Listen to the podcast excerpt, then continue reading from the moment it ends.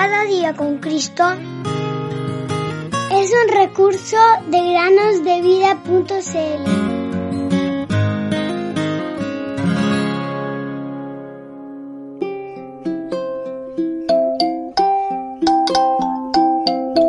Cristo Jesús se despojó a sí mismo, tomando forma de siervo, haciéndose semejante a los hombres. Filipenses 2:7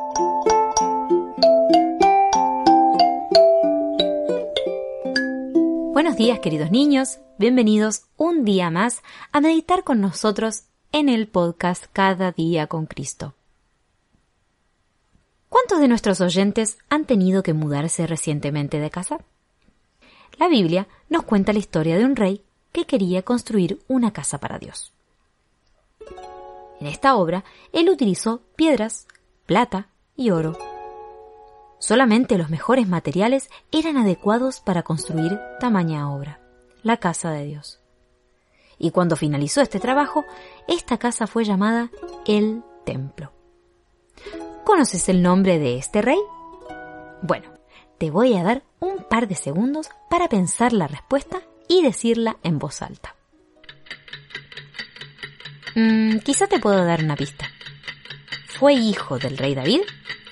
Su nombre comienza con S y escribió algunos libros de la Biblia.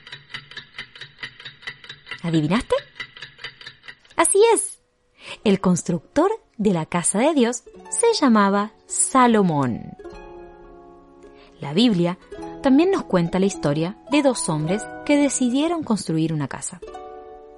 Uno de ellos edificó su casa sobre la arena, mientras que el otro lo hizo sobre una roca.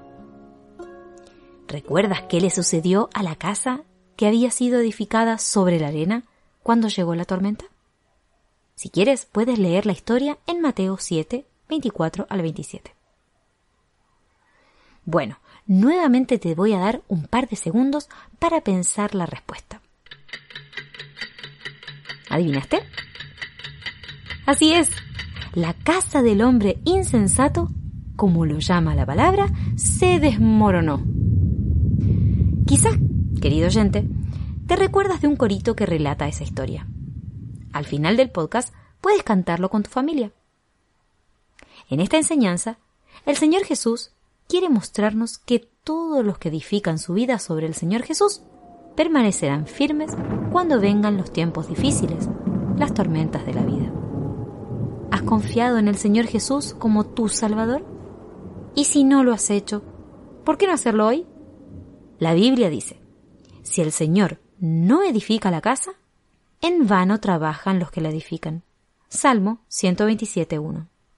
Si no estás construyendo tu vida sobre el Señor Jesús, entonces toda tu vida es en vano. ¿No es esto muy serio? Ay, perdón